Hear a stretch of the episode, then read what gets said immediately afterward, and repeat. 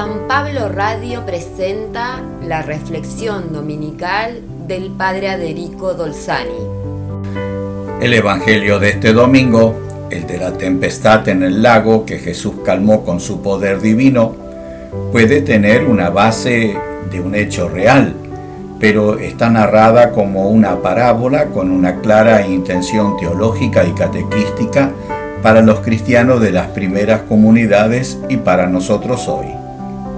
Los que escuchaban y leían a Mateo sabían que solo Dios tiene un dominio absoluto sobre la naturaleza, vientos, tormentas, aguas y astros. En el principio separó Dios las aguas de la tierra, así dice el Génesis. En el Éxodo Dios abrió el mar para liberar a su pueblo de la esclavitud y también dominó las aguas del río Jordán para que Israel entrara en la tierra prometida, la tierra de la libertad.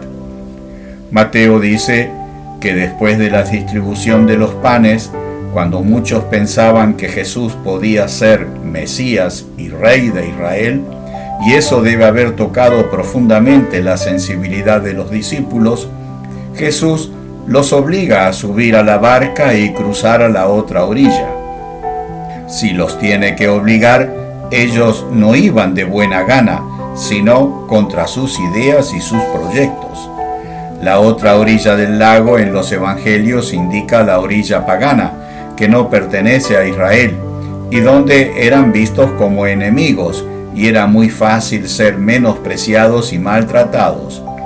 En esa otra orilla se sentían inseguros y además Jesús los enviaba solos, porque él se quedaba despidiendo a la gente entusiasmada y después se iba a rezar solo en la noche. Como hecho de crónica crea muchos problemas. La distribución de los panes se hace al caer la tarde cuando los discípulos pensaban que ya era hora de despedir a la gente antes de la noche.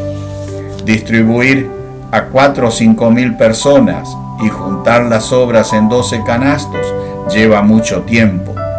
Cuando Jesús les da la orden de subir a la barca y cruzar a la otra orilla, ya era bien tarde. Es entendible la poca gana de obedecer de los discípulos.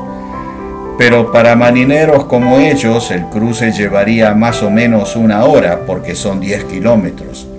Se desata una tormenta en el lago, además de la tormenta que ya estaba en el ánimo de los discípulos en esa oscura noche. A la madrugada, cuando comienza a aclarar, creen ver un fantasma caminando sobre el agua. La imagen del fantasma nos remite a algo que no es real. ¿Creemos realmente que Jesús resucitado está presente en las comunidades y donde se reúnen dos o tres en su nombre? ¿O eso es para nosotros una idea como un fantasma que nada tiene que ver con la realidad? Es Jesús quien toma la iniciativa del diálogo dándose a conocer. No teman, soy yo. Pedro quiere una prueba de la realidad de Jesús, un milagro, caminar sobre el agua. Y Jesús le permite lo humanamente imposible, pero su razonar humano le hace tener miedo y no confía, que es creer en sumo grado y se hunde. Jesús le explica la razón su poca fe, su poca confianza en Jesús. Pedro, pescador experimentado y buen nadador, no tendría que temer, y sin embargo Jesús lo ayuda a subir a la barca y con Jesús a bordo la tormenta se calma. Es una página de catequesis de Mateo a las comunidades de la primera época. En la barca podemos ver nuestra comunidad o nuestra familia. Siempre estamos yendo a la otra orilla, el futuro, que es incierto, es difícil, y en este viaje hay tormentas, crisis y dudas. Creemos ver a Dios como un fantasma, pero no como una realidad. Queremos pruebas como Pedro, milagros y soluciones, pero la única solución es darle a Jesús un lugar a bordo de nuestra barca personal, comunitaria y familiar, confiando siempre y sin dudar en su palabra. Que Dios te bendiga en el día del Señor.